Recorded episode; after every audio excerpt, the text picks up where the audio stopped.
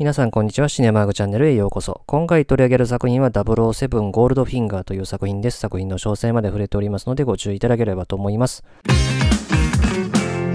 それではこの007ゴールドフィンガーの基本情報から紹介していきますと、この映画は1964年のイギリス・アメリカの合作映画上映時間112分ですね。で、シリーズとしては3作目にあたる作品ですね。3年連続で作られたと。で、本作のあらすじですけども、ジェームズ・ボンドはですね、ゴールドフィンガーという男が金の密輸に関係しているとしてですね、捜査を命じられるという話ですね。で、監督はですね、ガイ・ハミルトンですね。この人はシリーズで合計4作品作った人ですね。で、音楽の担当がジョン・バリー、撮影がテッド・ムーアというですね、おなじみのメンバーと。で、キャストはですね、主人公のジェームズ・ボンドを演じたのがショーン・コネリーで、ゴールドフィンガーを演じたのがゲルト・フレーベ。で、プッシー・ガロアというですね、ボンドガールを演じたのがオナー・ブラックマンで、オッド・ジョブというですね、このゴールドフィンガーの右腕的な存在の男を演じたのがハロルド・坂田ですね。この人はですね、日系のね、アメリカ人でですね、もともとプロレスやってた人ですね。またちなみにですね、本作の公開1ヶ月前にですね、本作の原作者であるイアン・フレミングは亡くなっているという形ですんで、原作者が映画化された作品を見たのは2つしかなかったという感じですね。で、さらにですね、全2作品が成功したことを受けてですね、予算も大型にアップしてですね、興行収入もシリーズ最高を記録したという作品ですね。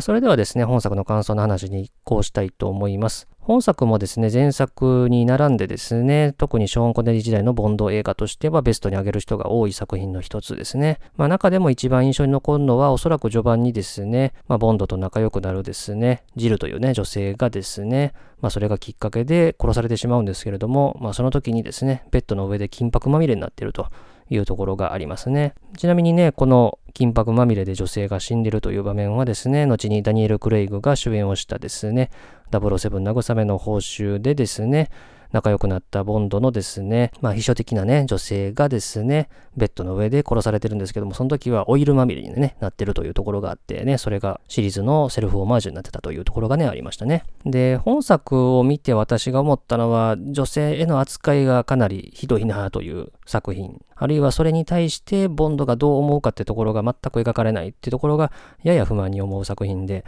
まあその観点から見ると、やっぱり時代錯誤にはなってるかなという作品でしたね。で、でボンドはね、このゴールドフィンガーのね、愛人的な女性ジルにね、手を出した結果、このジルがね、殺されちゃうわけですね。なぜね、ボンドだけね、気絶して生かされてるのかっていう理由はよくわかんないんですけども、で、ボンドはこの後、英国諜報部に戻ると、M からその失態を追求されてですね、まあ、ボンドが平謝りするっていう場面があるんですね。ちなみにこのシリーズで、M とか、まあ、その上司にあたる人物からの叱責に対してね、平謝りするってなかなかないんでね、ここ結構貴重な場面かなと思って見てましたけども、シリーズ3作目にして、ここまでピリピリした雰囲気ってのはあんまりないですよね。で、さらにはですね、メカ開発の Q ですね。彼は割とね、このボンドの女好きをあんまりよく思ってないんですけども、まあ、この Q もですね、結構ピリピリしてボンドに厳しく当たってるんですよね。だから結構シリーズね、コミカルな雰囲気もありつつですけども、この序盤のね、英国諜報部に戻ってきてからの展開ってのはね、なんかボンドもね、居心地の悪そうなね、感じがしますよね。で、その後ね、ボンドはまたね、現場に戻るわけですけれども、そうすると、ゴールドフィンガーを殺そうとしているですね、ジルの妹のティリーが登場するんですね。まあ、彼女はですね、お姉さんが殺されたわけですから、その仇討ちにって思ってるわけですよね。で、それをまあボンドがね、まあなんとか阻止するわけですね。で、このジルが死んだのは、まあボンドのせいなんですけども、そんなことは口が裂けても言えないわけですから、まあボンドはですね、今度ティリーと一緒に行動するわけですね。まあそうすると中盤前にですね、このティリーという女性もですね、ゴールドフィンガーの手下によってあっさり殺されちゃうんですね。ボンドが安易に女性を手を出すとですね、その女性たちがことごとく死んでいってしまうというですね、これは割とこのシリーズではお約束的な感じにはなるんですけども、まあ、ボンドのせいで人が死に、その敵討ちにやってきた女性もまた死にというですね、ボンドに関わった姉妹二人ともが死ぬ展開っていうのは正直見てて気持ちいいものじゃないですね。だからこの辺りは確実に今見て、特に女性の方は憤慨するんじゃないかななんて思う場面ですね。で、その後ですね、ボンドはですね、Q からね、開発した兵器もらいますけども、その開発した兵器を搭載したボンドカーですね、アストンマーチンが出てくるわけですね。で、そこでですね、この Q が開発したですね、いろんなメカがですね、次々に使用されるわけですけれども、まあ、結局のところ、ボンドはそこでアストン・マーチンを大破させてしまって捕まるんですよね。だからここでこの Q が開発した兵器をですね、まあいろいろとです、使うんですけども、最終的に捕まるんだったら、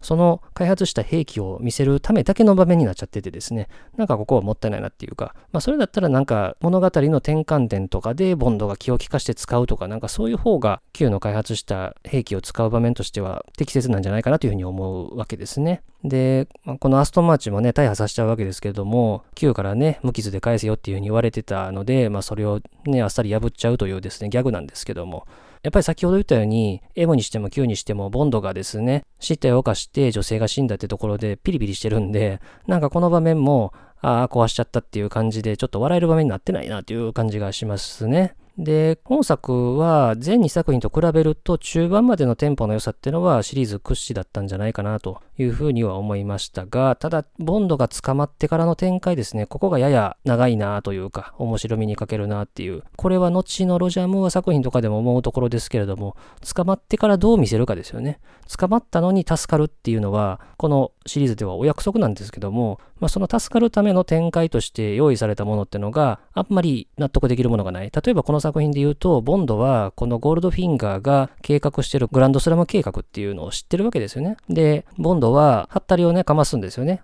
俺は全部知ってるぞと。で、仲間もそのことを知ってるから応援に駆けつけるぞみたいなことを言うわけですね。で、それを聞いたゴールドフィンガーがボンドを殺すのをやめるんですけど、まあ、それが殺すのをやめる理由にはならないなというふうには思うんですよね。だからまあこういう絶対絶命の状況こそですね、どうやって回避するのかってところにですね、スパイ映画らしい要素、あるいはボンド映画らしい要素、楽しみの一つなんじゃないかなと思うんで、こういうところにこそ Q が開発したちょっとしたね、メカが活躍するみたいな感じの方がいいかなというふうに思うわけですね。で、このグランドスラム計画っていうのは、まあ、特に初期のボンド映画らしくてすごくいいなと思うんですよね。ただそんなうまくいくわけないやろっていうふうに思うとこではあるんですけども、まあそういうなんか小悪党的なところも、まあ、ボンド映画の一つの面白さかなというところは思うんですよね。もちろんその世界征服企むとかね、そんなんも全然いいんですけども。ただこの映画はその最終的にはボンドが大活躍して終わるわけじゃなくて、事実上ですね、ボンドガールが寝返りしたことがきっかけになるんですよね。で、さらにはですね、ラストにハロルド・坂田というですね、元プロレスターの人とですね、ボンドがですね、格闘する場面があるんですけども、まあ、この場面ね、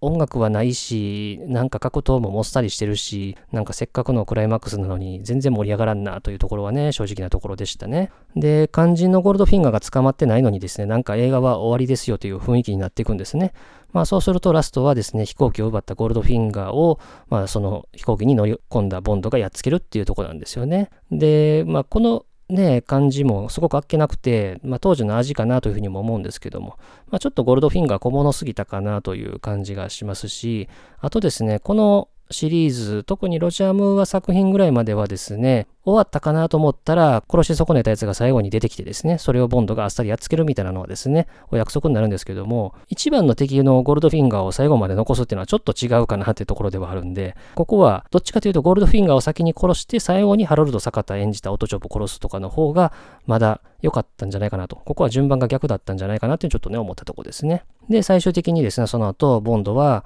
ボンドガールのプッシーと一緒に助かりましたよっていうオチなんですけども、やっぱり序盤にですね、死んだその姉妹ですね、ジルとティリーというね、女性。これは全てボンドのせいで死んだわけですけれども、まあそういったことをですね、もう全く覚えてもいないというね、感じですよね。このあたりはね、なんかその、例えばこの死んだジルとかティリーが、ボンドと同じ諜報員とかで、まあそういう仕事してるんだったら死を覚悟しなきゃいけないからしょうがないっていう感じに思うんだったらいいんですけども、ちょっと違うかなというとこでですね。で、さらにはですね、序盤にジルが死んだ後ですね、M から叱責を受けたりですね、ちょっと申し訳ないことをしたなというふうにですね、こちらが感じるような描写もあっただけにですね、このオチっていうのはあまりにも能天気すぎないかなという感じがするんで、結構ね、ボンドガール並びにね、いろんな人が死ぬ映画ではあるんですけども、特にね、このキャラクターと個性を与えられたキャラクターが死ぬんだったら、もう少しね、その作風をある程度統一してほしいなというところはね、ちょっと思ったところですね。